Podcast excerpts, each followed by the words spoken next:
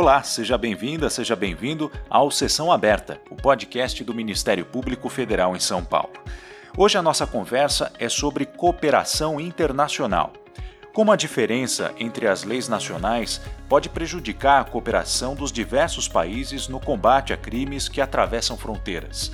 Quanto o Brasil já avançou e o que o país ainda pode fazer para tornar a sua participação nesse processo ainda mais eficaz. Quem fala com a gente sobre essas questões é o promotor de justiça Silvio Marques, membro do Ministério Público do Estado de São Paulo. Ele é um estudioso do assunto e foi um dos participantes de um seminário sobre acordos substitutivos de sanções promovido na Faculdade de Direito da USP com o apoio do MPF em São Paulo. Promotor, em qual estágio se encontram os debates e as normas de cooperação internacional hoje no mundo? Bem, nós vivemos um, uma situação em que há legislações internas que são avançadas em determinados países ou em determinados blocos econômicos e, ao mesmo tempo, países que não cooperam é, como deveriam né, por conta de sua legislação interna ou por não terem subscrito convenções internacionais. Então, há uma disparidade, há uma desigualdade entre as legislações é, existente no, no, mundo, existentes no mundo. Então, hoje o que se diz é que nós vivenciamos dois problemas. Né? O primeiro deles é o, o particularismo, porque cada legislação permite ou não determinadas formas de, de cooperação jurídica internacional, como exemplo a extradição, e outros é, têm uma legislação totalmente diferente. Então, por exemplo, o Brasil é, não extradita nacionais mas outros países, por exemplo, os Estados Unidos, que extraditam.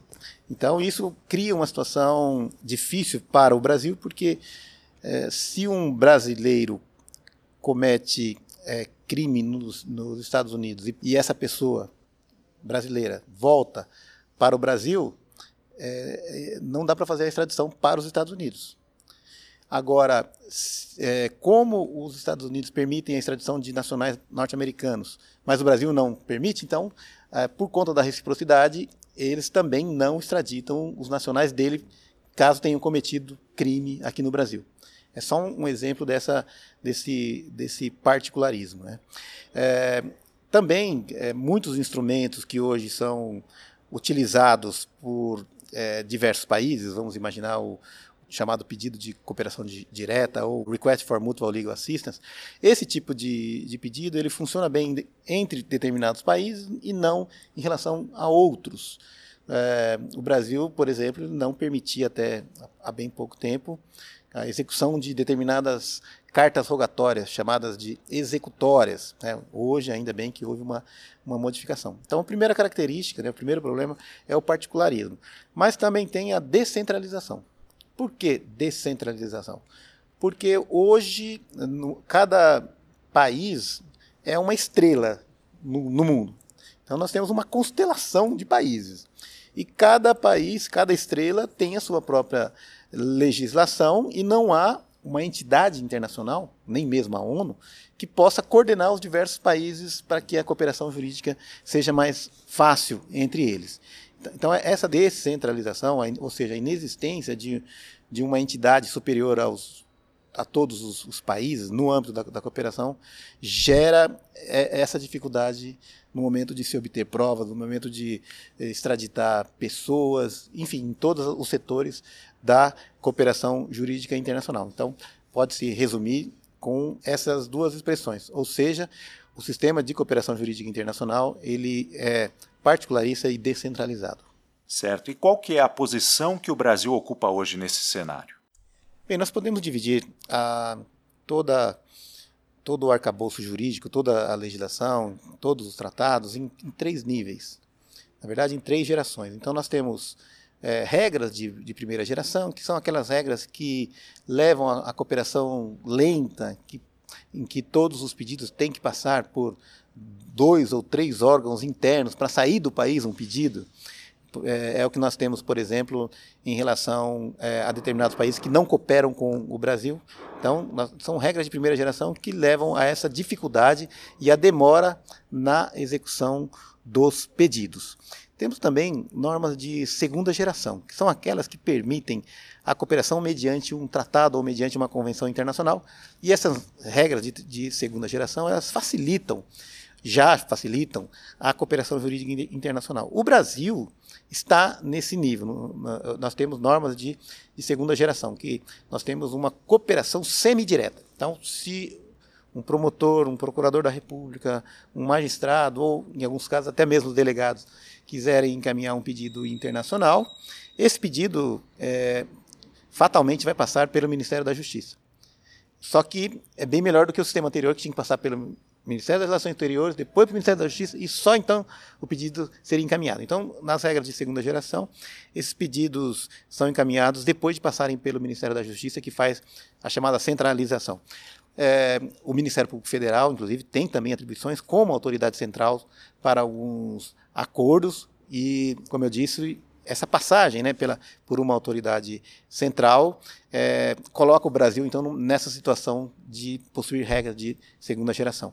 Mas é, o Brasil deveria avançar um pouquinho mais e tentar, com outros países, a, a chamada cooperação direta, né? ou seja, implantar aqui normas de terceira geração pelas quais é, um juiz, um, um, promotor, um procurador é, poderia encaminhar diretamente os pedidos ah, ao seu correspondente no outro país, sem passar por autoridades centrais. Encaminhar diretamente os pedidos.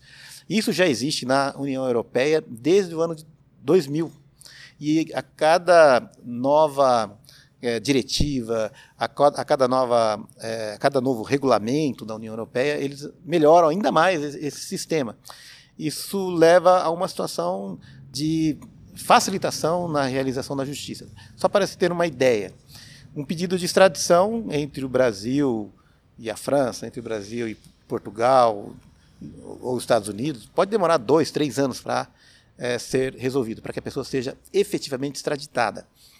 Já na, nos países da União Europeia, eles utilizam o chamado mandado de detenção ou mandado de prisão europeu.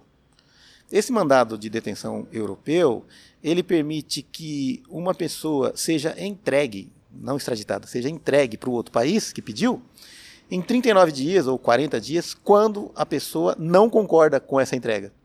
E em 13 dias, quando ela concorda para você ter uma ideia da, da diferença entre a, o nosso sistema e o sistema que está em vigor né, é, na União Europeia, com essas normas de terceira geração que foram implantadas, sobretudo, a partir do, do, do ano 2000 né, na, na União Europeia. E realmente nós precisamos avançar na legislação, na, na formulação de regras internacionais para a resolução desse, desse problema. Uhum.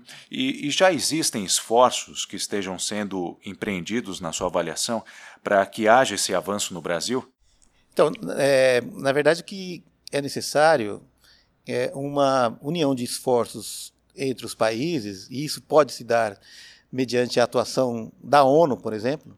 A ONU, que já patrocinou diversas convenções multilaterais, poderia resolver a, a, essa disparidade entre as legislações mediante uma convenção multilateral é, com a participação de todos os países, ou que pelo menos todos os países sejam chamados para discutir, e com isso poderia ser é, elaborada uma convenção multilateral exclusivamente para tratar da cooperação jurídica no âmbito criminal, no âmbito civil ou em qualquer outro âmbito é, da, da vida social.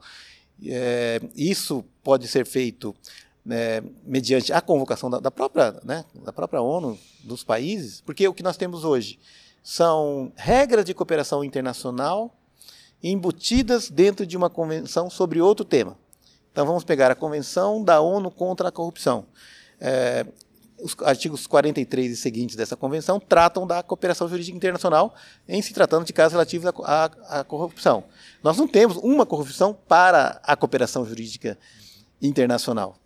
Temos apenas convenções e tratados, convenções multilaterais e tratados bilaterais, por exemplo, para a extradição, né, que é um, um dos aspectos, que é um dos elementos da cooperação jurídica internacional. Mas bastaria uma convenção multilateral patrocinada pela ONU na qual poderiam ser tratados temas como a extradição, a cooperação por, por meio de é, pedidos é, de cooperação processual, é, ou ainda formação de equipes conjuntas de, de investigação, por exemplo, cumprimento de pena fixada no, no, exterior, né, por outros países. Inclusive o Brasil, é, pelo menos nesse aspecto, avançou muito, porque hoje, é, em função da, da lei da, sobre a imigração, que entrou em vigor em 2017 no Brasil, é, pelo menos já é possível a execução de pena fixada por outras jurisdições. Até então, né, o direito penal, que sempre foi conhecido como a última barreira né, da soberania é, em todos os países, isso não era permitido por conta desse princípio. Né? E hoje o Brasil já deu um passo à frente e, sem que haja uma convenção internacional nesse sentido, ele permite que aquela pessoa que foi condenada no exterior e está morando aqui no Brasil, se o país onde houve a condenação encaminhar um pedido, o Superior Tribunal de Justiça pode homologar o pedido e determinar o cumprimento dessa pena aqui no Brasil. Ou seja, não houve julgamento da pessoa por um órgão jurisdicional brasileiro, e sim de um órgão estrangeiro. Né? Essa era a grande dificuldade. Então, o Brasil deu um passo à frente e permite essa execução da pena fixada em outra jurisdição, de modo que nós podemos dizer que estamos avançando na, na cooperação jurídica internacional e essa evolução ela ocorreu principalmente a partir do início do, do desse século, por conta das, dos diversos casos criminais que foram descobertos recentemente, a partir, por exemplo, do, do caso Banestado, em que houve muita cooperação internacional, depois do chamado mensalão, e agora a, a, a Lava Jato, e outros é, casos né, também importantes.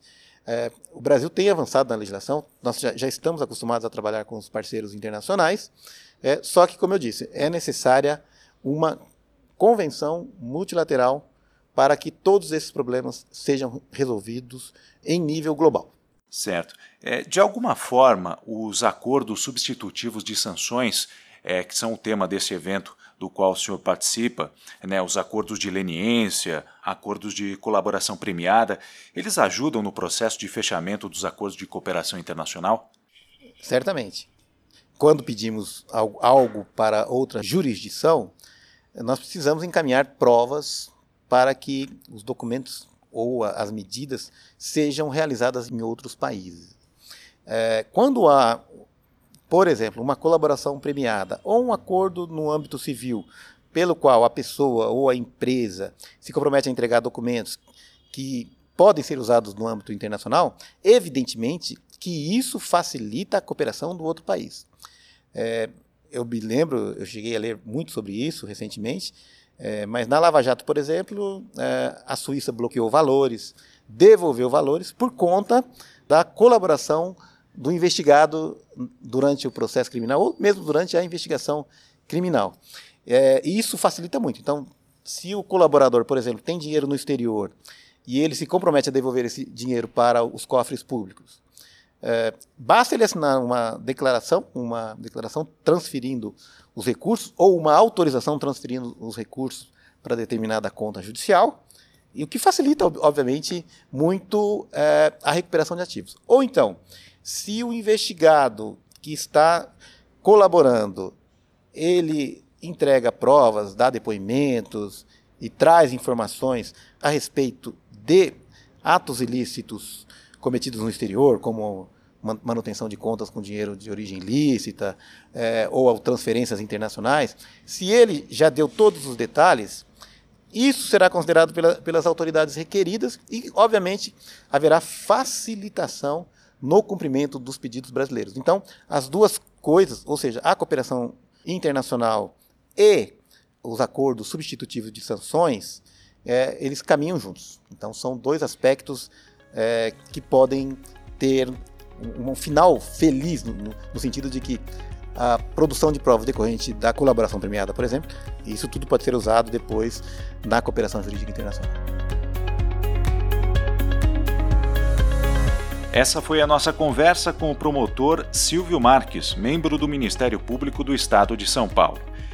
Eu espero que você tenha gostado dessa edição do Sessão Aberta, um podcast produzido pela Assessoria de Comunicação da Procuradoria da República em São Paulo. Muito obrigado pela sua companhia e até a próxima edição.